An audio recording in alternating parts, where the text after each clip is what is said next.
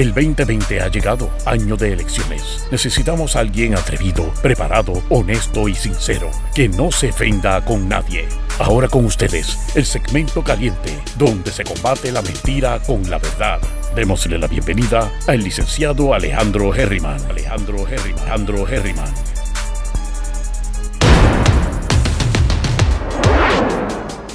Saludos mi gente, bienvenidos y bienvenidas una vez más a. Sesión 8 de la mañana, mi gente. Estamos contentos, estamos pompeados, ya hicimos el cardio del día. Lo que no me dio tiempo es hacer las pesas que ya comenzamos, y ustedes saben. Pero lo hacemos ahorita. Espero que se encuentren bien. Hoy el día está caliente, o sea, está riquísimo y sabroso, pero las noticias están bien calientitas. Así que vamos a comenzarla. Este eh, aquí vamos a ver la diferencia y, yo voy a hacer las salvedades de que yo no tengo constancia de muchas de estas cosas, pero este, la mayor parte de las noticias que vamos a hablar son parte de lo que es el periodismo investigativo, que para mí, en otras palabras, es un periodista o un ser humano que tenga algunas destrezas de saber investigar, de saber razonar, de utilizar la cabeza y tener, ¿verdad? Este, suficientes eh, ganas como para agarrar el teléfono y llamar a personas, entrevistarlas y, y recopilar evidencia. Cosa de que cuando emitan una opinión o hablen sobre lo que han investigado, todo esté sustentado. Que no sea de la boca para afuera o que no sea repitiendo el chisme que dijo el vecino, sino que se supone que en teoría esto esté pensado, esto esté analizado. Obviamente siempre van a ser las salvedades. Ah, es que eso fue la fuente que me mintió y hay derecho a reservarse quién es tu fuente, como parte de la libertad de, la libertad de prensa, etc. Así que, por lo menos, le doy bastante credibilidad a lo que vamos a hablar hoy, por el tipo de investigación y por los temas, porque yo conozco de esos temas algo. Así que cuando me da, cuando me pica, es porque me he rascado antes. Así que vamos para encima, mi gente. Buenos días a María. Buenos días a Arlene Méndez. Maritza Ramírez Ramírez, ¿qué está pasando? Lola, desde el centro del universo. Eli Samuel. Eso es, eso es, ya empezamos. Ahí está, Margaret Longo Targa. Not from Chinatown. Lilian Ferrer, ¿qué está pasando? Mayrim Zurk. Eso es, desde el centro de convenciones. Cita del desempleo, pues mucho éxito, que te salga todo bien, que puedas reclamar todas las semanas habidas y por haber. Lola, cógelo suave, cógelo suave, Lola, que esto está empezando. Primer tema. Esto fue lo saqué de ayer, esto fue ayer, de Caribbean Business. Este es el periódico de aquí de Puerto Rico, pero que es, en, inglés mayormente, aunque ya lo tienen en español también, pero este dice, ustedes saben que el censo publica eh, la data más o menos cada 10 años. Cierta data, ¿verdad? Por lo menos en el 2010, cuando uno iba a hacer investigaciones desde el 2013, 14, yo hablando de mí, pues uno, mucha de la data era del 2010. Y dice, caramba, ya estamos en 2014 y todavía estamos en el 2010. No, mi gente, estamos en el 2020. Y ahora que por fin sale otra data actualizada, así que vamos a aprovecharla. Sabemos que mucha no, ¿verdad? No, es totalmente válida o totalmente, eh, ¿verdad? Que no, como lo que pasa con, los, con el COVID, con las pruebas, con la información, con la data que no tenemos, la gente que no llena el censo. Estuve en, fíjate que es una buena oportunidad para buscar bien raíces. Ustedes saben que yo fui a. Estuve en un Macao, Palmas del Mar. Cada vez que tú veías una puerta con una bolsita que decía censo, pues ya tú sabes que esa propiedad o está vacía, o está abandonada, o está reposeída, o la familia no vive ahí, es un segundo, es una segunda propiedad que hay mayores probabilidades de, ¿verdad? De que la compres a mejor precio. El censo es decenal, Mayrin. Sí, eso no me lo enseñaron, me di cuenta, me di cuenta, así que gracias. Este, pero como yo he hecho muchas investigaciones a través de los años para clientes y demás, pues he tenido que buscar data y, sé que siempre se ha mantenido el 2011, de 2010 hace tiempo. Hay otra que fluctúa, vamos, ¿verdad? Pero cuando vas a ver la emigración puertorriqueña, tienes la data de, de María, tienes la data, ¿verdad? De 2020, 2019. 2020 creo que todavía no, pero por lo menos hay unas proyecciones. Pero bueno, vamos para encima. ¿A qué me marcha? ¿Qué está pasando? Edwin Blasini, ¿qué está pasando? Calvin Tirado, eso es. Bueno, vamos para el mambo ha bajado la población joven en Puerto Rico. Este, joven quiere decir 18 años o menos. En el 2010 habían 897 mil jóvenes de 0 a 18 años, que es menos de la cantidad de adultos, y esto lo digo yo, no, no, creo que esté aquí. Esto es la cantidad de adultos de 60 años o más. Están en 910 mil, por lo menos hace dos años atrás, un año y medio atrás. Así que imagínense, en el 2010 había menos jóvenes de 0 a 18 de lo que hay hoy adultos de 60 o más. Y ahora hay 572 mil. ¿Ah? Ha bajado 300 y pico de mil, que eso es el equivalente a un 30%. Algo así. Bastante. Que ha bajado. Obviamente, esto no significa solamente que la gente se está yendo. Significa que hay gente como yo que no tiene hijos. O que tienen un hijo en vez de siete hijos. Antes eran de 10 en 10, ¿se acuerdan? Así que... Y se casaban hasta los 10 años también. Pero bueno, eso de la moral depende de la época y la regla con la que se mida. Así que ahora mismo tenemos 324 mil menos infantes, entre infantes y niños y adolescentes, ¿verdad? Así que eh, del 36%, hay un 36%, ¿verdad? Pues lo dije más o menos obviamente, pues un 36% de, de, de disminución. Y del 24%, ahora son un 18%, según el censo. Así que mi gente, eh, eso lo pueden ver en Caribbean business.com. Eh, entiendo que lo deben tener en inglés.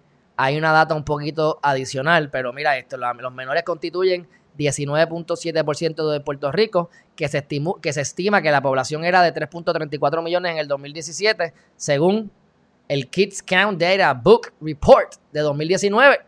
Pero imagínate, 3.34 millones de personas, ¿qué significa eso? Que si eso era cierto, eso fue antes del huracán María. Así que eso es 2017 a principio. Pero bueno, ahí tienen la, noticia, la pueden ir a ver. Fue de ayer. Este, aquí hay una noticia que no voy a hablar ahora, pero está buena porque es como, como negociar. Eh, pero eso lo vamos a hablar después. A lo mejor lo, tocamos como un tema aparte. El segundo tema de hoy es una, una, un update para los que, los que se molestan cuando digo update. O una actualización para los que creen que hablan más español que los demás y saben acentuar pues actualización u update, ¿viste? U update, no o update, ¿verdad? Para que, para que también este, los que se quejan aprendan a hablar con, correctamente. Se añadieron 54, 55 casos confirmados y 162 probables de COVID. ¿Mm? ¿Eso es mucho? Pues yo no sé. ¿Eso es verdad? Pues ahora tiene más, más, sentido decir que 55 casos fueron por moleculares y 162, pues lo más probable es que sean no. Así que son 55 los que se han añadido. ¿Eso va a hacer que se cierre la economía? Bueno, yo espero que no. Para mí ese toque de queda se ha extendido demasiado. 22 de julio es mucho. Es mucho. Yo estoy gozando y gozoso. Gozoso. Pero lo colectivo va por encima de lo individual. Juvencio, hermanazo, ¿qué está pasando? Buenos días, Mayrim Turk. Update. No, eh, como le escribiste es Update T. Update T. Elizabeth Natal, ¿qué pasa? Bueno, mi gente, próximo tema, y esto es algo que les dije ahí. ahí, Dinor Enríquez, ¿qué está pasando? Beatriz Barreiro, si no te dije ahorita. Este, les puse aquí el garete. Eh, temas locos, que usualmente los hablo aquí de vez en cuando, pero no, no los pongo en un título. Puse Júpiter, retrógrado desde hoy 3 de junio. Es interesante, mi gente, porque si ustedes saben la hora en que ustedes nacieron, obviamente y la fecha de su cumpleaños, más vale que la sepan. Si no saben su hora de nacimiento, pregúntenle a su mamá. Si su mamá ya no está aquí o no sabe porque es media despistada, usted paga 20, 25 dólares cuando esté funcionando el registro. Desconozco si está este, ¿verdad? E, e, el registro abierto ahora mismo. Pero tú pagas 20 o 25 dólares y te van a dar una fotocopia del, del certificado de nacimiento que lo escribió a puño y letra el doctor. Y ahí él va a poner, él mira la hora y va a poner la hora, ya es una probabilidad mayor de que pueda dar con la hora y el minuto exacto. Con esa data, usted la pone en un programa, yo después le digo, hay miles de programas, yo tengo mi preferencia, este, y tiene que ser bajo lo que es la astrología védica, que es otro tipo de cálculo, y usted va a saber en qué casa, en qué lugar, en qué área de su vida Júpiter estaba. Y eso se sabe porque Júpiter estaba en Sagitario, según la astrología védica, no Walter Mercado. Walter Mercado te hubiese dicho otra cosa. Y eso eh, comenzó para eh, lo que ocurrió en noviembre del año pasado, algo que te ocurrió en noviembre del año pasado. usted busca en qué área de la vida, en qué renglón piensa que pasó. Y en ese momento, este, ya para marzo 30, Júpiter entra en esta nueva casa, en este caso es Capricornio, hay que ver dónde queda Capricornio.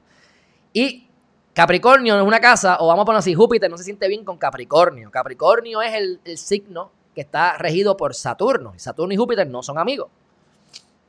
Así que no se siente muy cómodo. Ese está debilitado realmente, como se dice. Así que de ahí, esa área de la vida donde Júpiter está impactándoles a ustedes, ha tenido un tumulto. Casualmente, vamos a ver la analogía de mi vida. Vamos a ver, mira quién está aquí. Qué rico, me está mordiendo. Jugando conmigo. Para que vean la analogía, Júpiter cae, en mi casa 4. La casa 4 tiene que ver con la mente, tiene que ver con la madre, tiene que ver con las casas, tiene que ver con, ¿verdad? En el caso que les estoy hablando, la vida familiar. ¿Qué me ocurrió a mí? De noviembre, aquí estoy divorciado, mi vida ha cambiado totalmente. Pues ahí vemos cómo el impacto cambió de casa, está debilitado, qué área de mi vida es la que se impacta, ¿verdad? Que viene siendo eh, la de la creatividad, la de los hijos, que es la quinta, y la cuarta, que tiene que ver con lo que le acabo de decir de la casa, la mente y demás. Y ahora, cuando, cuando entramos en marzo 30, pues tuve tres meses hacia adelante y ahora aparentaría, que esto es lo que se llama retrógrado, que aunque nunca van para atrás los planetas, se ven hacia atrás en algún momento. En ese momento, pues va a ir retrógrado de junio 30, que es hoy, por los próximos meses, y va a entrar nuevamente, eventualmente, a Sagitario. Todo lo que ocurrió en noviembre en esa área donde está Júpiter, se va a ver ahora eh, concluido o van a haber unos cambios en esa área ahora cuando vayamos a retrógrado, a revisitar eso que ocurrió. Si usted hizo su trabajo, va a tener fruto. Si usted no lo hizo, va a tener más golpes. Así que funciona esto, mi gente, son probabilidades y cuando tú estás, cuánto tú estás haciendo eh, unísono o consono con tu propósito de vida, que las probabilidades también se pueden ver en los planetas. Una de las muchas maneras. Así que eh, Júpiter va a estar eh, hacia adelante en varios meses. Creo que no estoy seguro si es en tres meses más. Y va a entrar otra vez a Capricornio y queda en Capricornio hasta noviembre 21. Así que hasta noviembre 21, cuando entren en Capricornio nuevamente, van a ver esos pequeños o grandes tumultos de acuerdo a cómo ustedes reaccionen. Lo importante de esto es lo siguiente: como cada cosa es individual, ustedes a lo mejor no saben ni lo que les estoy diciendo. Lo importante es que ahora van a estar ocurriendo unas cosas con mucha probabilidad en esa área de su vida que tienen que estar perceptivos, tienen que estar observadores. Porque la data la van a tener para ustedes utilizarla y aprovechar las oportunidades, las que sean, ya sea oportunidades de crecimiento personal, ya sea las oportunidades de ingreso al momento, de negocios, de conocer gente nueva, de tu pareja, de una casa nueva, mudanza, lo que sea. Depende del área, ¿verdad? Los gurús, los, los mentores. Y entonces, si tú estás haciendo tu trabajo, no estás tomando, acuérdate que hubo dos eclipses, el 5 de julio hay otro eclipse, son tres eclipses solares. Digo, dos solares y uno lunar. dos lunares y uno solar. El solar fue ahora, eh, en junio. El 5 de junio fue el, o el 4, el 5 fue el, lunar. El 4 de junio fue el lunar. El julio 5 es el, el, próximo y tercero eh, lunar. Así que no tomen decisiones. Yo que me, por ejemplo, vamos a ponerle mi vida. Yo me quiero mudar. ¿eh? Yo me quiero ir frente a la playa. ¿Verdad? Que lo he dicho y lo han visto. Pues yo no puedo tomar una determinación ahora. Yo estoy observando, yo estoy viendo las diferentes áreas. Ya yo busqué tres lugares que me interesan: dos en Río Grande, uno en Humacao. Y ya hice mi cerebrito del día. Y veo cómo están los precios. Y veo cuánto tiempo están este, en disponibilidad. Hasta que pase julio o parte de agosto. Y entonces, cuando esos, efectos se vayan, comenzamos nuevamente arduamente a conseguir a ver si me logro dar con el apartamento correcto y lograr la meta, que estoy convencido que así lo voy a hacer, si es que me conviene, ¿verdad? Así que esa es la importancia de tener cierto conocimiento sobre este tipo de cosas y tránsitos para que uno pueda saber cuáles son las probabilidades y dónde con mayor probabilidad vas a meter las patas para mantenerte estático. Así que estos son momentos de buscar en qué área de tu vida está Júpiter transitando para que tú no tomes decisiones importantes en esa área, pero sí estés observador u observadora aprendiendo de lo que la vida te está tratando de enseñar. Depende de ti si aprendes. Mientras más rápido aprendas, más rápido pasas al otro nivel. Porque es como todo en la vida. Un mismo símbolo tiene diferentes significados dependiendo de la percepción que tengas, dependiendo del conocimiento espiritual o, capacidad cognitiva que tengas. Un triángulo son tres lados. El triángulo puede ser ahora, según la gobernadora, querer aliarse con los estados, hacer estado de Estados Unidos. Eh, y hay muchas, la, Santa Trinidad, tanto la católica como la de la budista, etcétera, etcétera. Y si nos vamos a hablar de metafísica, no terminamos. Depende de lo que para ti sea, tu, depende de tu nivel, ¿verdad? De, conocimiento. Así que por eso es lo bueno de los símbolos, por eso es lo bueno de los aprendizajes como estos, porque tú lo aplicas de acuerdo a tu conocimiento y mientras más sepas, más profundidad, más profundo puedes llegar y mientras menos sepas, pues obviamente menos puedes, pero como quiera te, lo puedes utilizar como una guía para las probabilidades. Dicho todo eso, espero no haberlos vuelto locos, este, pero eh, esto es parte y empezamos, esto es un tip of the iceberg de cosas que, que podemos hablar de este tipo de temas de astrología y demás, porque Júpiter es un planeta, hay un montón de cosas pasando ahora mismo, Mercurio está retrógrado y te puedo seguir hablando, pero próximo tema. Vamos a hablar ahora de la transacción del BMW M4 GTS. Yo quiero una guagua. No quiero un carro deportivo porque pues, realmente en Puerto Rico ahora mismo las guaguas ya pueden correr. Pero no les niego que ese carrito me gustaría tenerlo. 500 caballos, 191 millas por hora, solamente 300 en Puerto Rico. Unos aros excelentes que la madre que los lave, pero le pagas a alguien para que te los lave, porque si puedes pagar lo que vale ese, Mercedes, BM, que por cierto, ¿ustedes saben cuánto vale ese, ese BM? Porque yo no sé cuánto vale. Vamos a hacer una búsqueda rápida. ¿Cuánto vale en Puerto Rico un BMW que sea eh, M4 GTS? ¿Qué les parece? Año 2016. Vamos a meterle dembow. Esto es parte de la, de la, de, esto es parte de, del periodismo investigativo. Vamos a ver aquí, porque no me permite Find GTS. Porque yo pensé que me iba a dejar.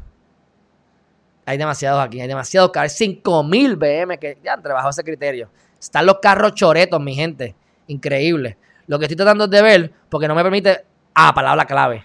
GTS, aquí está. Palabra clave. Miren lo que estoy haciendo, vamos a verlo. Porque esta es parte de mi, siempre de mi base investigativa. Déjame darle aquí a, a Google Chrome. ¿Eh? la clave es GTS, a ver qué sale. Ahí está. A lo mejor no me van el precio, pero bueno. Que como quiera, hay otras maneras de poder, ¿verdad? Conseguir el precio. Mira aquí, M4 GTS no va a tener precio. 600, ¿ves? 600. Twin Turbo, 400, no son 500, son 493 caballos. Es 7 cambios la madre de los tomates. Mira esa clase de aros. Esos aros están bellos, bellos. Pero bueno, este, ¿dónde era Melvin? Si estás por ahí, de que él me había dicho un, un website. Ahora mismo no me acuerdo. Pero lo podemos buscar después. Porque yo sé que está el de Blue Book y esas cosas. Pero bueno, no está ahí porque es caro. Pero estoy seguro que debe estar en 120 para arriba, para no decir 150. ¿Verdad? Yo no sé. Este, porque aunque sea del 2016, son 700 millas que tiene. Está nuevo paquete. Nuevo de paquete. Pero bueno, vamos para atrás. Entonces, Oscar Serrano, que es uno de los... Ah, en eBay, en eBay, en eBay, eBay. Déjame ir a eBay, eBay, eBay, eBay. eBay.com, gracias a Melvin. Vamos a ver BMW GTS M4. Vamos a ver. Míralo ahí, míralo ahí, míralo ahí, míralo ahí, míralo ahí. Aquí dice este mismo. Miren lo que vale. Según esto, que es 129 mil dólares. Ahora, acuérdense, esto está en Estados Unidos traerlo a Puerto Rico tiene un impuesto y no solamente es un impuesto, sino que es el impuesto de lujo. Así que añádele ahí como un, qué sé yo, un 20%, un 15%. Este, según me había dicho a Melvin, era que le tiraron un promedio ahí de 20 mil pesos. Así que 150 mil pesos el precio del carro. Una persona que gana 89 mil dólares al año, que es asalariado, que asalariado, lo que significa que te descuentan hasta la madre de los tomates. Yo conozco jueces que están al mismo nivel que él, a nivel de instancia. Y le sobran alrededor de 4 mil dólares mensuales. Vamos ahora a coger 150 mil dólares, ¿verdad? Porque asumiendo que no vas a dar pronto, eso depende de muchas cosas. Pero vamos entonces ahora a sacar un, este, el financiamiento. Déjame no está aquí financiamiento, perdónenme, rápido, rápido, que esto está bueno, no se vayan. Aguanta que esto se me acaba de ocurrir. Ok, 129, ponle 140, ponle 140 mil pesos, olvídate. 140 mil pesos. Entonces lo vas a coger a 5 años. ¿Y lo coges a cuánto? Un 4% con Banco Popular si tienes el crédito bueno. O lo vas a coger leasing y le vas a coger un residual. ¿Ah? O vas a cogerlo con una cooperativa al 2 o 3% y no va a coger residual. Vamos a poner que lo vas a hacer sin residual. Y vamos a ponerlo al 2%. Yo no sé cuánto es ahora. Monthly payment, 2.400. 2.400 al mes. Yo les, yo les había dicho a ustedes que más o menos él iba a pagar alrededor de 1.700 dólares. Si tú le, pones un, Lo más probable, como están endeudando, si no tiene la capacidad económica para hacerlo, a menos que esté por ahí haciendo un chanchullo, pero no vamos a hablar de eso. Eso no, me consta nada de eso. Este, 140 mil y le vas a quitar un 30%, que es más o menos el leasing. Un, vamos a poner, mira, eh, 30%, 20, bueno, un 18%. 140, 1, 2, 3 menos 18%, son 25 mil dólares, son 114 mil pesos que vas entonces a financiar. 114 mil dólares, vas a estar pagando 1.998 dólares, no estamos incluyendo el seguro, eh, nada de esos seguros que tú le vas a añadir, ¿verdad? Obviamente, o cualquier garantía, cualquier cosa, que a lo mejor te lo dan por la casa porque le, hiciste la compra, desconozco, este, tendrá todas las garantías habidas y por haber, porque aunque ya tiene, aunque es 2016, vas a tener que comprarle garantía probablemente por los años, no por el millaje, en lo que sea por la cuestión de años. Y tú te ganas 4 mil dólares, pero te estás gastando, eh, tienes un residual de 25 mil dólares, significa que como tú pagues ese carro, vas a tener que desembolsar 25 mil pesos o vas no, no, no, Manuel, yo, no, no, no, no, claro que no incluye precio, no, no, no, eso es lo que estoy diciendo, Manuel, no incluye seguro. Entonces, este, aunque aquí hay un delay, discúlpame, puede ser que yo lo dije antes de que tú lo hayas preguntado. Este, así que Tú tienes un residual de 25 mil pesos que cuando tú termines de pagarlo a los 5 años, si son 5 años, si son menos, es menos. Si es más, pues es menos el pago, pero más a los intereses. Así que tú vas a tener que refinanciar nuevo, encima de los intereses con intereses, los 25 mil pesos, a menos que los desembolse. Y ahí entonces pagaría 2 mil dólares de carro aproximado con un salario que te sobran 4 mil dólares al mes. Por lo tanto, tú vives una persona educada, una persona que es un juez, que es el, el, eh, el esposo de la, de la gobernadora de nuestro país, nos está dando cátedra de cómo nosotros debemos manejar nuestras finanzas en nuestro hogar. Si tú te ganas 90 mil pesos, todavía acuérdate que, que, que, hasta cuándo era que tú, 75 mil pesos era que te daban, te, te, te, consideraban pobre. Pues ya no eres considerado pobre, pero recuerda, no es lo mismo 75 mil pesos por cuenta propia, que podemos deducir un montón de cosas, que 90 mil asalariados te quitan pensión, te quitan impuestos, te sobran 4 mil y de la mitad, el 50% de lo que te sobra en el salario se te va para un vehículo.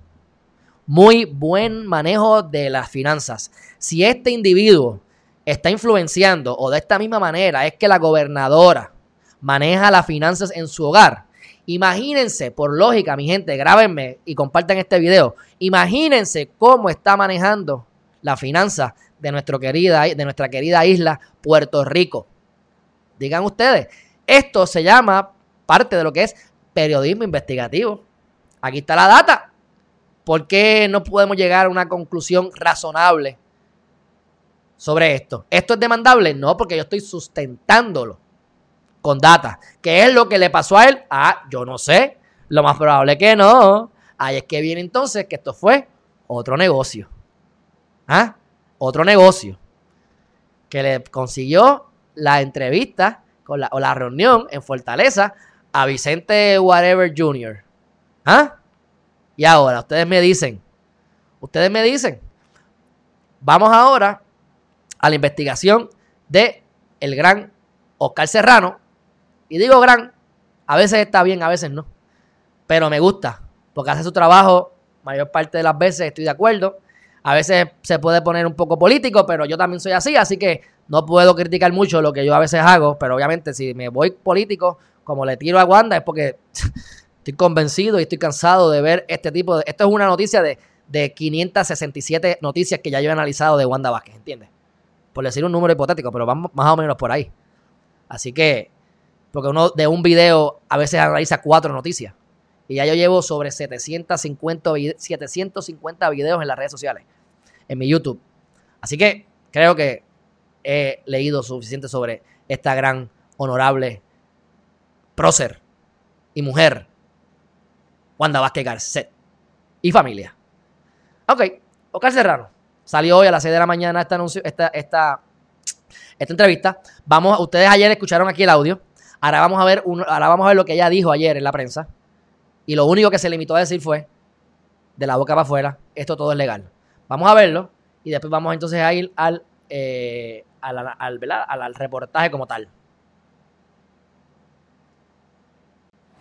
Eh, yo verdaderamente eh, estoy ya muy triste con esta situación de estar atacando a la familia.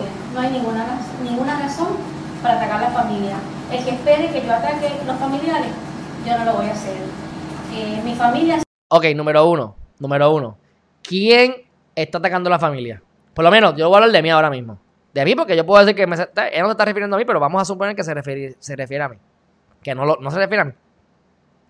Atacando a la familia. ¿Yo estoy atacando a la familia o estamos yendo a un análisis de un carro, lo que está pasando, las mentiras, las cosas que son incongruentes entre la realidad jurídica y lo que dijo ese tal Vicente? ¿Quién choteó? ¿Por qué choteó? ¿Qué pasó? ¿Cuál es la realidad? ¿Consiguió o no consiguió? Ya ellos admitieron que la, la reunión se dio. Lo que pasa es que no influenció. ¿Ah? Así que, ¿por qué atacar la familia? ¿Esto es un ataque? Bueno, pues puede ser que sí, que hay gente que está atacando. Pero aquí lo que estamos analizando la data fríamente. Igual digo, todo esto a mí no me consta de primera mano. Todo esto puede ser falso.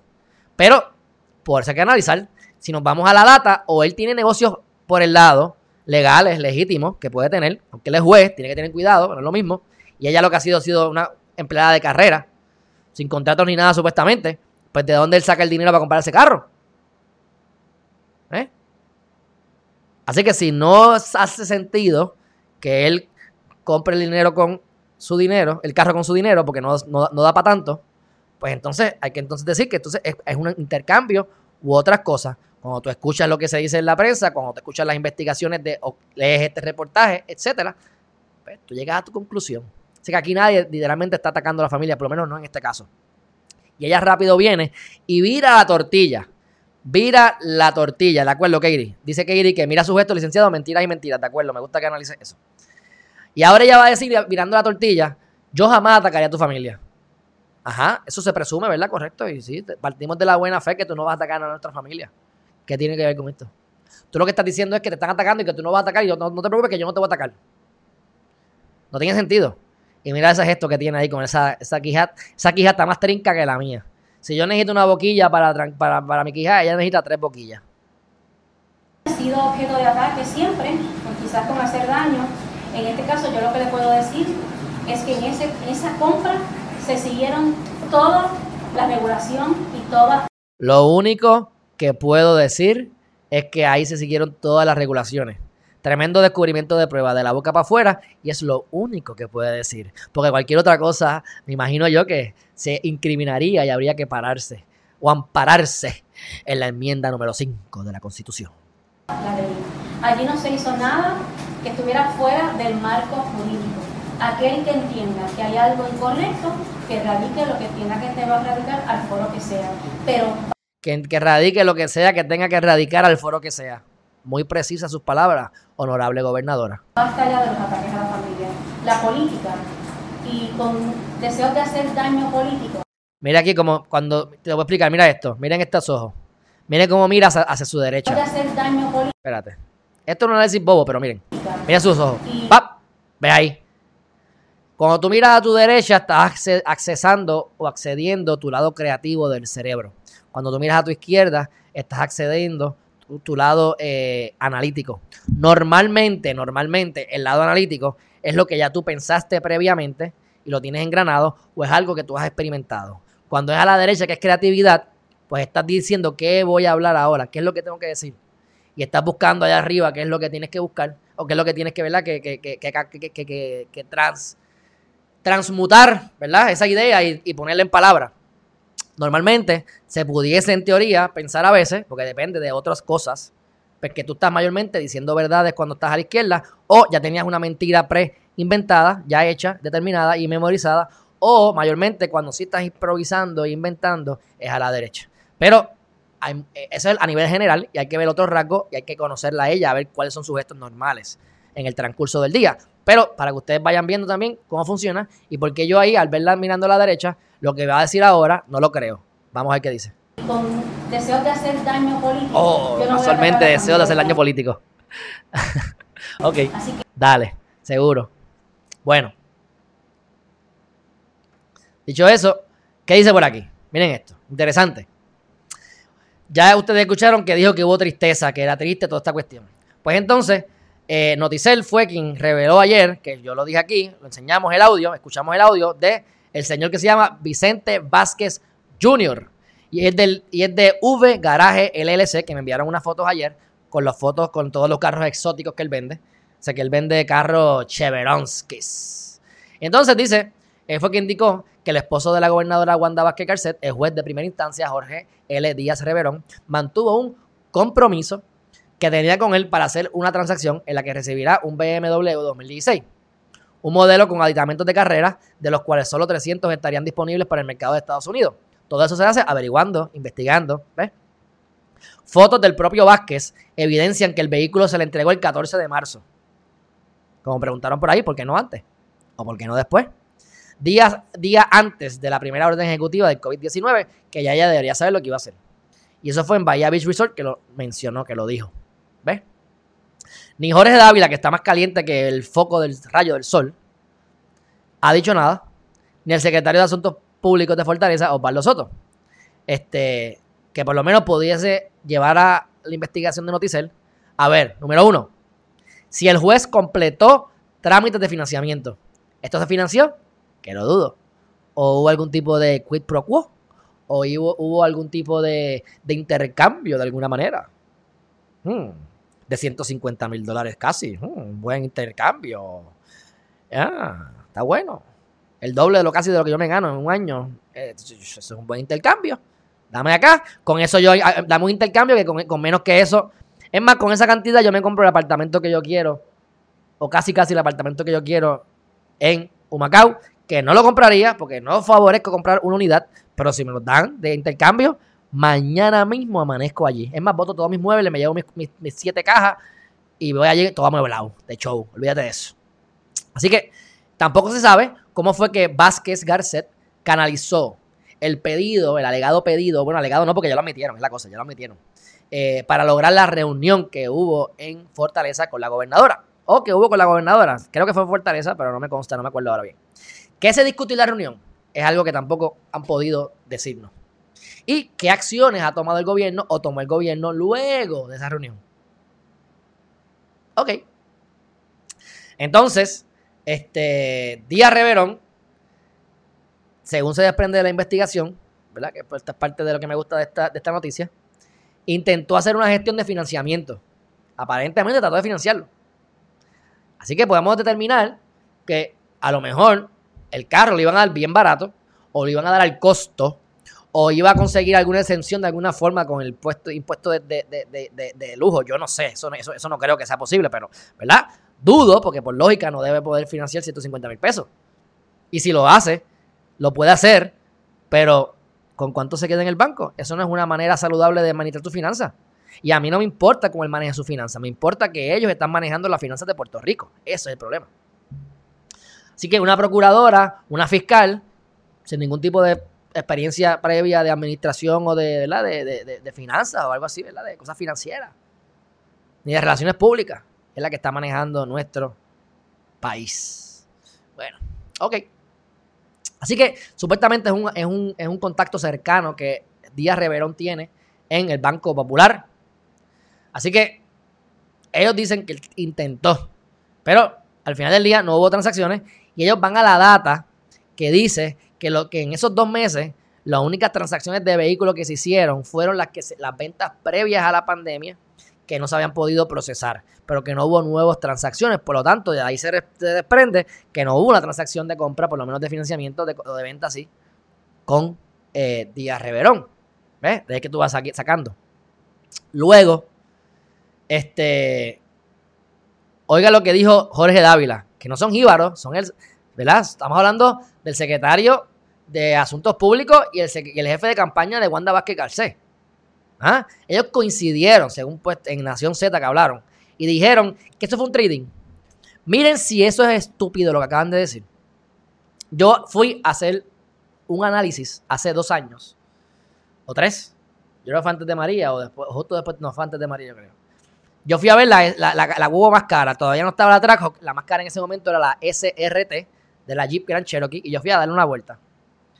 Eh, y yo quería saber cuánto me hubiese costado, hubiesen dado por mi guagua y el trading. Independientemente de cuánto me vendían la guagua esa, creo que eran 84 mil pesos. Yo no la iba a comprar. Pero quería hacerme mi paja mental y me fui a guiarla. Para sentirla, para ver si me gustaba, para ver si puedo seguir haciendo pajas mentales con, el, con la guagua, pero no la iba a comprar. Hice el ejercicio y independientemente del precio, yo iba a perder 6 mil dólares con la transacción. Por ejemplo, yo iba a dar mi guagua en 30 mil dólares y la guagua debía 36, que no es el caso, pero... Así que yo en ese cambio iba a perder 6 mil dólares. Así que un trading significa que o está saldo y me lo van al saldo, que no es así, o voy a seguir pagando la misma mensualidad o más, pero hay una pérdida de 6 mil, que en ese caso se tiene que multiplicar por mucho porque es un carro de lujo, así que puede ser que perdiste 20 mil o los 25 mil pesos eso que les dije, por darle un número más o menos ahí tirado. No es un trading de que un intercambio, ahí hubo pérdida. Si hubo un intercambio así nada más, pues hubo pérdida y ahí hubo una pérdida extraña para el dealer, que estará ganando el dealer. A lo mejor el dealer no tuvo ganancia, pero te mantengo con un carrito y tú me mantienes a mí con las leyes que yo quiero que me favorezcan a mí y a mi industria. O dame los contratos para la flota o no sé qué otra cosa pueden hacer porque tú vendes carro, pero tú puedes vender también dulces. Y que todo el gobierno te compre los dulces a ti, ¿eh? No sé. Entonces ahí donde metieron la pata. Dicen que ese cambio, que era un cambio de un carro que tenía de 2015, hizo un trading por uno del 2016. Pero o dijeron en buste, que es lo más probable, o ahí viene la parte del análisis. Viene eh, Oscar, que es uno de los autores, y el otro es, que no lo dije ahorita, el otro es este, Pablo Vélez con V, Venice. Averiguaron, investigaron que el M4, el BMW M4 2000 GTS, la primera versión vino en el 2016. En el 2015 fue que se trajo el prototipo, que no estaba la venta, era para que se viera. Así que era imposible que era un trading del mismo carro del 15 al 16. Entonces, ¿qué se supone que uno haga? Que uno crea todo lo que te diga esta gente que ya tú sabes que, que han mentido bárbaramente anteriormente. Porque hemos hablado de Jorge Dávila anteriormente. Yo no hablé muy bonito de él. Así que ni voy a hablar muy bonito de él ahora. Así que en agosto de 2015 fue que se hizo el, concepto. Que se trajo a un show este, en Estados Unidos. Así que esto es parte de la investigación que se va averiguando. Entonces, cuando tú vas a el, el, grupo unido de importadores de automóviles fue el que dijo el 10 de mayo, que no tiene nada que ver con esto, pero dijo el 10 de mayo, que eh, solo hayan vendido 280 unidades, que eran eh, a entidades exentas, ¿verdad? Y, que, y unidades que no se pudieron registrar en marzo. Así que o estaban exentas, que no es el caso de él, porque esto es algo privado, así que ya automáticamente no cualifica para, ser, para estar exento. Pero entonces, las otras transacciones fueron las que ya se habían vendido antes de la pandemia, que no se habían podido registrar, por lo tanto, ahí se determina que no, se supone que no haya habido ningún tipo de transacción. ¿Ah? Así que, mi gente, ustedes son los que tienen que llegar a su propia conclusión. Ahora es una transacción privada, ¿verdad? Pero ya había, consumado, ya, ya, había sido consumada anteriormente, dicen. Es como que ya ellos compraron el vehículo de alguna forma y lo que hicieron fue coger posesión de él. Pero no es lo que se desprende ni de la grabación ni de los hechos investigados. ¿Entiendes? Así que, hacer daño no hacer daño, sí, esto es una, esto es una excusa para caerle a palos, claro que sí. Pero caramba, yo me agarro de este único argumento. Si ese carro él lo pagó con un salario de 90 mil dólares, el tipo no sabe manejar sus finanzas no están capacitados para gobernar nuestro país. Y mucho menos siendo el esposo de la gobernadora un juez. Que tienen ahí el jefe del Ejecutivo y alguien perteneciente a la rama judicial. El mismo conflicto o peor que el que ha habido siempre. Cuando ella era la jefa de los fiscales como secretaria de justicia y él era juez de lo criminal. Donde los que están allí todos los días los fiscales son subordinados de su esposa. Esto se está tratando de impugnar por abogados de defensa hace años, sin éxito. Así que están bien arraigados en Cagua. Para que ustedes vean cómo es la cosa. Este, dice Elizabeth, el juez Rivero no fue el que llamó a gente a su sala para que hablara a favor de su esposa. Ese mismo, él lo que hizo fue que intervino para que, para lo del robo, cuando hubo ese robo en casa de su hija, fue él mismo que en cuestión de dos o tres días la, querella ética se la desestimaron. Y ahora no lo está mirando para, para el apelativo. Para meterlo al apelativo para subir los salarios. Este. Ahora dice que fue casi y se hunde más. No sé, mijo. No sé qué va a decir ahora, pero bueno. Y ella no es política. No, que va. No es política, Juvencio. Nada que ver. Nadie que ver. Y sinceramente, yo quisiera creerle, pero no sale de un bochinche cuando ya está metida en otro. Mira la ceja cuando levanta el lado izquierdo y cuando levanta las dos. Eso es Katie metiéndole al dembow. Esto es Katie Borrás. Esto es, como se dice? Este. Expresiones, lenguaje corporal con Katie Borrás. Alida Colón, buenos días. Así que favor con favor se paga, Meli. Eso es el famoso, cuando lo escuches por ahí, quid pro quo. Tú me rascas y yo te rasco. Así que, ¿qué hizo, para terminar, qué hizo Díaz Reverón? Lo que todo el mundo debió haber hecho, callarse la bocota y no decir nada. Él tiene la excusa de que fue, pero no vaya a comentar más nada. Eso es lo más inteligente. Normalmente, eso es lo más normalmente. A veces no. Normalmente es lo más inteligente. ¿Qué hicieron? ¿Qué hizo Noticel? Bueno, pues vamos a averiguar quiénes fueron los posibles, las posibles personas que tuvieron que ver con esta transacción. Puede ser el secretario de Hacienda, este, puede ser que es Francisco Pared, puede ser Carlos Contreras, que es el del Departamento de Transportación y Obras Públicas, o puede ser Manuel Lavoy, que es el de Desarrollo Económico. Y cuando van a cada uno, todos se desvinculan, yo no tuve que ver. O, por ejemplo, algo que está bien interesante, dice, déjame ver aquí, Contreras Aponte dijo que la única relación que su agencia ha tenido con los dealers ha sido para la entrega de documentos necesarios para el proceso de inspección. Y mira esto, este, Contreras alegó, está brutal, que él desconoce por qué el dueño del dealer, déjame mostrárselos aquí, este que está aquí. Contreras alegó que desconoce por qué un dueño de dealer presionó a la gobernadora para que dicho sector reabriera el support de los centros de servicio, que es otra mentira, cuando desde inicio desde diciembre, perdón, miembros de esa industria tienen acceso a una plataforma digital para reabrir los trámites a distancia. Esto puede ser mentira, pero acuérdate, ellos pueden decir que eso es lo que se supone. Y pueden haber dile que digan, no, ese sistema no estaba funcionando, se estaba cayendo. Yo no sé la, yo no sé la veracidad. Y recuérdate que esto, si esto es falso, Noticiero va a decir, ah, bueno, es falso porque la fuente me dijo que era falso. Y la fuente por lo menos está mencionada aquí, que es un funcionario público, ¿verdad? Pero bueno, eso es lo que dice él. Y si es cierto, pues está fatal porque ya tienen acceso. Así que son más mentiras, mi gente. Así que no es que te compres, tú quieres comprarte un BM, comprate un BM. Pero de manera ilegal, utilizando tus contactos, siendo una figura pública ahora mismo, el esposo de la gobernadora, y que ha estado en 20 mil cosas extrañas. Está totalmente innecesario porque un juez para que necesita un BMW. Bueno, para qué lo necesito yo, nadie lo necesita. Es la realidad. Eso no es mi problema, él lo puede tener. Pero bajo estas circunstancias está bien extraño. Y como yo digo, si esas son sus finanzas que no sabe manejar, no quiero saber las, lo que está haciendo con el país. Próximo tema, mi gente. Vamos a meterle dembow a esto. Vamos, vamos a meterle dembow. Dice, eh, este, este, yo creo que esto va a tener que dividir más, en, más, en más espacio. Posiblemente mañana terminemos. Pero la otra que dice aquí es la ley promesa cuatro años después.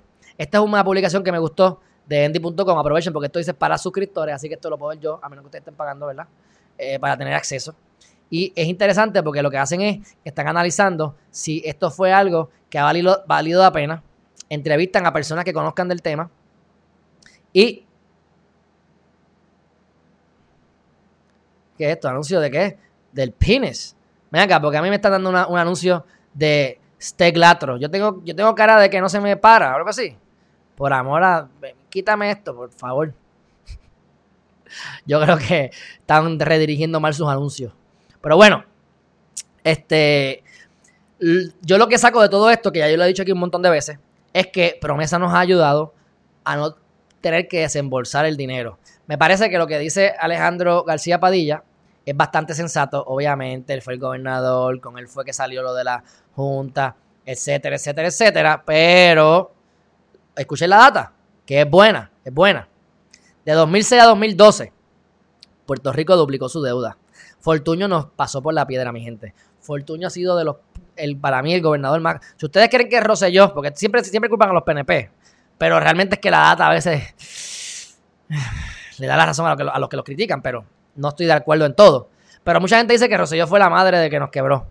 Para mí fue Fortuño. Obviamente, Aníbal Acevedo Vilá un fue un desastre. Pero lo, hay quien lo defiende y lo defenderán y perfecto. Pero Fortuño, Truco, Rosa Emilia, metiendo eso. Uy, Fuchi, caca. Y ahí lo dice la data. Entre que cerró el gobierno con Aníbal Acevedo Vilá y lo cogió Fortuño, se duplicó la deuda. Imagínense, mi gente. Así que los cabilderos empezaron a, los, acreedores empezaron a cabildear fuertemente, ¿verdad? Pero esto es lo importante para mí. Hoy el gobierno le paga a sus maestros, policías, personal de salud y otros gracias a que no se está pagando la deuda. Por eso es que yo digo, no vengan a coger del pote, no que el COVID, no que el préstamo y todos los políticos para politiquear quieren raspar de ese pote. Pero es que ese pote está ahí, se supone que es para pagar la deuda y ya lo estamos usando para otras cosas. Vamos a seguir votando los chavos cuando después no haya nada. ¿Qué vamos a hacer? Como hacemos siempre, no hay chavos que resuelva, que lo pague el diablo. Y algo va a pasar y se resuelve. Algún bailout, algunos fondos de Estados Unidos, de, federales. Porque es lo que apuesta todo el mundo siempre. Muy mal, muy mal. Así que hubiésemos terminado como Detroit, como Nueva York, como Washington DC y como Argentina o Grecia. Yo me recuerdo Grecia, que eso fue bien fuerte y han salido adelante. Detroit todavía está chavado.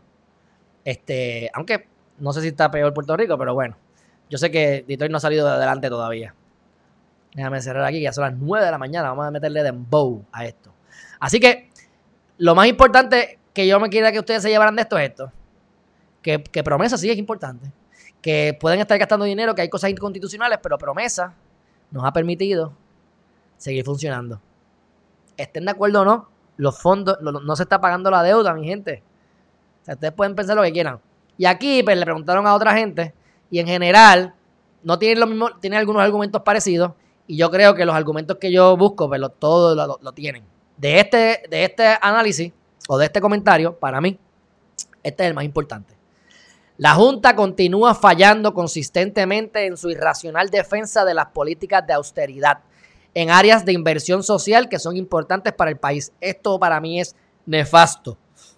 Por eso es que la política de la Junta es la misma política que nos implanta el gobierno, que nos implanta Estados Unidos, mi gente, que es mantenernos brutos. Eso para mí es clave. Que están buscando hacer ahorros en lugares que son importantísimos, como la educación, que es la número uno, como la salud y como la seguridad. Eso es lo que son inversión social. No estás recortando fondos necesarios en inversión social, pero por otro lado hay escapes y robos. Bajen la corrupción, bajen el, el, la maquinaria de tanta burocracia y, con y no omiten los bonos de la manera en que lo están haciendo, con la boca es un mami, mi gente, pero no busquemos la manera de hacer lo que sea, excepto atacar los fondos designados para educación, salud y seguridad, pero principalmente educación. Y el problema es que hay chavos, es que el sistema también hay que cambiarlo. Son muchas cosas, no es solamente una cosa. Esto, esto es más complicado.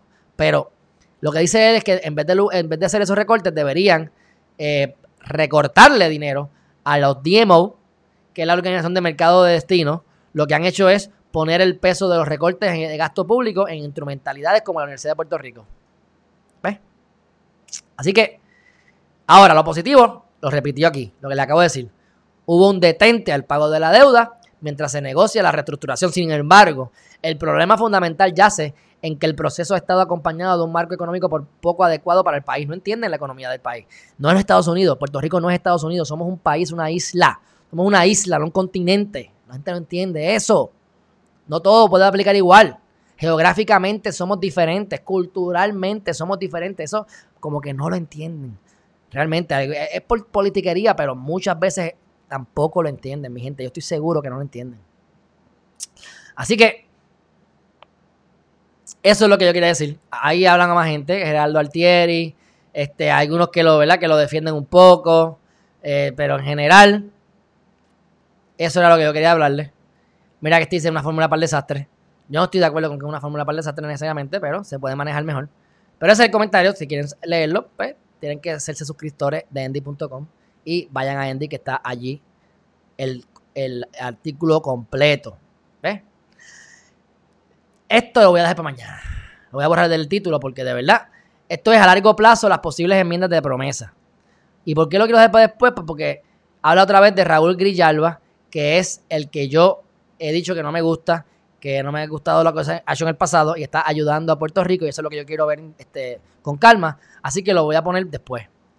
Eh, hubo un caso del Supremo bien importante, que es un golpe duro para los, eh, los que están en contra de el aborto. Para que ustedes vean que esto es extraño. Yo estoy a favor de este caso mayormente. Porque yo, yo tiendo a siempre a, a pensar que uno debe tener derecho a su propio cuerpo y que para tener un hijo malcriado, abandonado y que sufra, a veces vale la pena no tenerlo. Si te preñaron porque te violaron. O un tipo que es un animal que tú ni conoces. Yo entiendo que la, vida no es fácil, mi gente. Se matan lechones y cerdos todos los días para que te los comas. Matan vacas, torturan animales para que tú te alimentes. ¿Ves? O sea que en el marco general yo tiendo a favorecer el aborto. Se puede abusar y se ha abusado, sí. No hay una respuesta absoluta, concreta. Tiendo a irme más de ese lado, para que ustedes sepan mi pensar. Ahora, esta ley es de Luisiana, ¿te acuerdas? Luisiana, los rednecks, todas las cuestiones con los, con los negros, ¿ves? Pues ahora aquí también son bien conservadores, ¿ves? Mucho racismo, muchas cosas de estas raras. Y ahora también pues tienen estas leyes que las declaran inconstitucional. Pero es bien interesante porque como les he dicho antes, que esto es de, conocimiento general dentro de, de los abogados, que saben que tienen dos de frente, saben que el juez Roberts se le llama el swinging vote. El voto que va de lado a lado, porque él nunca está de un solo lado, a veces está más liberal, a veces está más conservador, y como la sala se divide en 4 a 4, él es el que decide finalmente qué es lo que ocurre. En este caso, él decidió a favor de la ley. ¿Qué es lo interesante o lo extraño? Que como que no se atrevió a mojarse eh, los pies. Fue bien extraño. Y les voy a decir aquí, mira, dice. Quiero ver la cita de, ello, dice. Con cinco a favor y cuatro en contra, el Supremo declaró inconstitucional una ley estatal que habría limitado el máximo el acceso al aborto en Luisiana y provocando el cierre de dos de las tres clínicas. Hay tres clínicas y con esta ley hubiesen ido, se hubiesen ido a pico dos. Y parte de lo que ellos dicen es que tienes que tener eh, acceso o privilegios en, hospitales. Los médicos, algunos tienen privilegios. Significa que ellos pueden operar y pueden ver pacientes y hacer cosas en ese, en ese hospital. Y pues eso es bueno porque son un recurso. Pero también son privilegios, así que tienes que cabildear para conseguir eso. No todo el mundo lo consigue.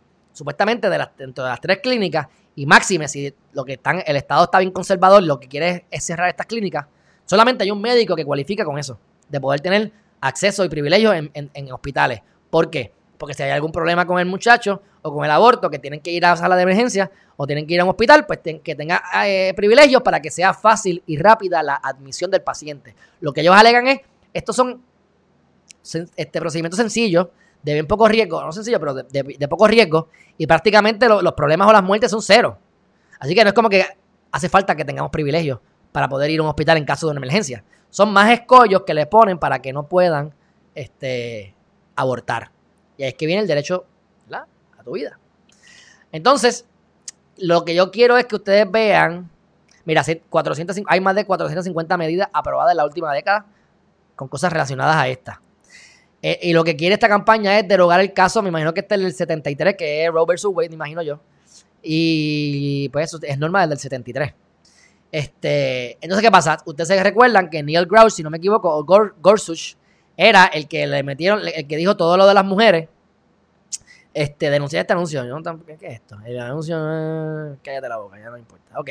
Dice: él pone a Neil y pone a Brett. ¿Por qué? Porque son conservadores. Y esos conservadores van a votar a favor de lo que él quiere. Porque hicieron, en efecto, están en contra o a favor de la ley. Así que de los cuatro en contra de la disidente o de la minoría, dos son ellos. Así que ellos hicieron su trabajo que era ser conservadores. Ok. Pero quiero que vean ¿Dónde está? Yo lo que quiero es ver el, el comentario del juez presidente. Aquí está, mira aquí. Esto es lo que me está raro. De verdad me está raro, mi gente.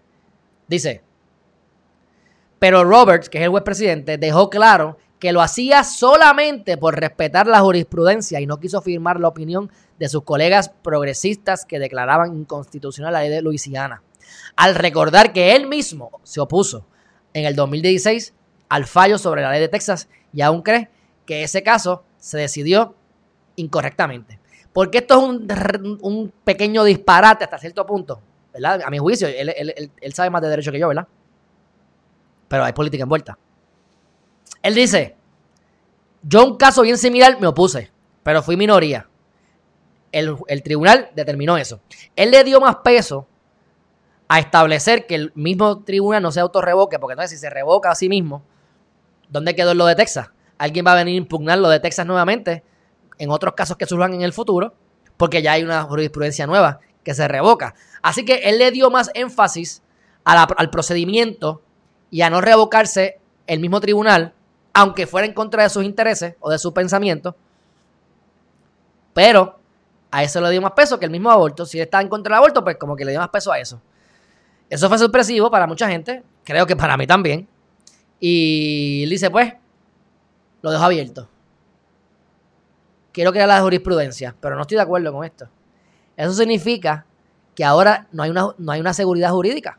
Así que está todo el mundo nervioso, porque hasta los que están celebrando, porque el caso favoreció a las clínicas. Mañana viene otro a impugnar esto porque esto no está claro. Vamos a replantearlo de otra forma porque este, este juez está a favor de esta ley. Lo que pasa es que no quiere irse en contra de la jurisprudencia, así que vamos a replantear un caso que sea diferente al de Texas. Para entonces ver qué dice. ¿Ven? Así que no hay, no hay esa, eh, esa seguridad jurídica. Así que, como en otras palabras, decidió proteger más la jurisprudencia y no autorrevocarse, que mañana se pueden revocar de nuevo, y se han revocado un montón de veces, pues prefirió eso, esa fue la excusa, y no darle seguridad jurídica al país sobre esos temas. Enfángate, mójate los pies, sí o no por esto. No es, ay, me queda jurisprudencia. Paños tibios, mi gente. Ese es el juez presidente, el swinging vote. Así que, hasta que no se retire, que no está mal que sea el swinging vote, pero en esta, estoy de acuerdo con la decisión, mira, para que usted vea lo, interesante de esto. Por eso es que hay que leer, hay que analizar los datos. Ah, pasó esto. Yo diría, estoy a favor. Pero cuando vas al caso te das cuenta, y mi opinión es esta, estoy de acuerdo con el resultado de que declararon inconstitucional la ley, pero no estoy a favor del procedimiento ni el raciocinio por el cual llegaron a esa decisión. Es muy diferente. Es muy diferente. Me compré el BM con mi dinero ahorrado o me compré el BM con el dinero robado. Por darle un ejemplo hipotético. No tiene que ver con el juez, obviamente. Aunque dije BM porque es lo que hemos hablado hoy. Estoy de acuerdo con que compramos el BM, pero no en la forma en que lo compramos. Es lo mismo, mi gente. Así que por eso es importante. Y esto es parte de lo que yo aprendí en mis estudios de Derecho. Y se los regalo a ustedes que lo tienen que usar en su vida. Por eso es que me dicen, ah, pero ¿por qué tú estudiaste Derecho si no quieres ser abogado? Bueno, porque es que esto que estoy haciendo ahora me lo dio el Derecho, mi gente. Así que pues, aquí tienen. No tienen que estudiar para esto. Vean Geriman TV. Esto lo voy a dejar para después, definitivamente también. Ya con esto yo voy a terminar. Que era el último tema, que es el de la Comisión de Salud, que radica un informe por las irregularidades a las violaciones de ley y compra. Son 11 funcionarios. O vamos a hacerlo rápido, para, borrarlo rápido. Mira, vamos a borrarlo rápido. Este es lo último, con esto acabamos. Miren, refirieron a 11, porque como esto está empezando, lo, puedo tocar ya porque realmente ya esto va, esto no hay mucho que decir. Excepto cuando las investigaciones pasen. Se refirieron a 11 personas. Iris Santos, que esto es lo importante. Mira aquí.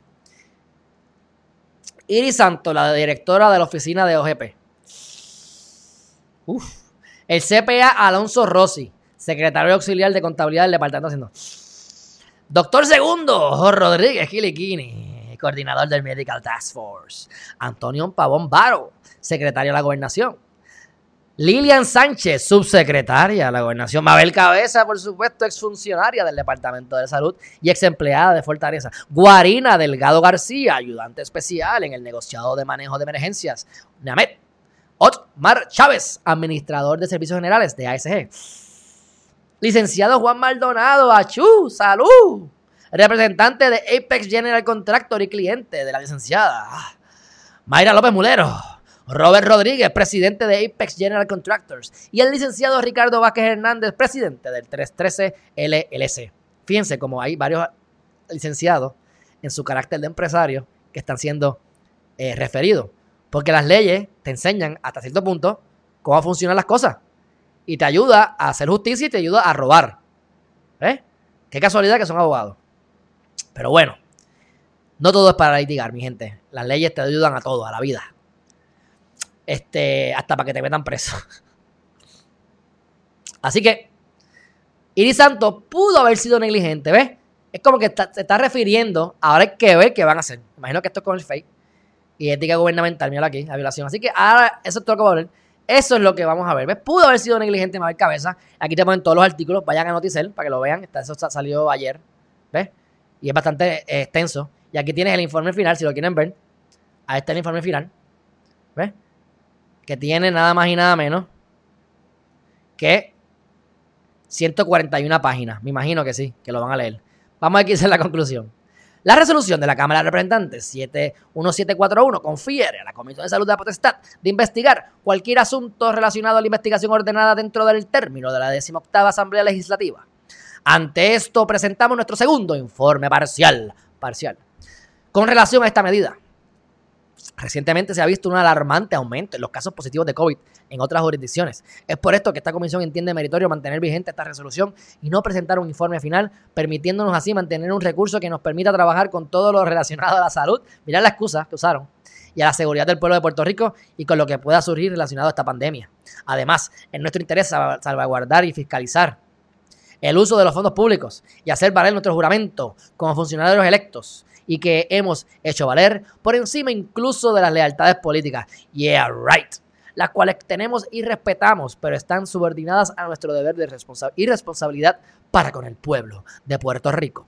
A tenor con lo anterior, la Comisión de Salud de la Cámara de Representantes de Puerto Rico, previo estudio y consideración, rinde su segundo informe parcial sobre esta resolución y así lo dice Juan Oscar Morales Rodríguez, presidente de la, de la comisión. Así que ustedes vayan y léense porque no se van a leer nada. Pero ahí tienen el resultado, mi gente. Así que con eso hemos concluido, mi gente. Este, ya hicimos un extenso análisis de un BMW M4 GTS. Y lo de Grillalba lo tocamos después.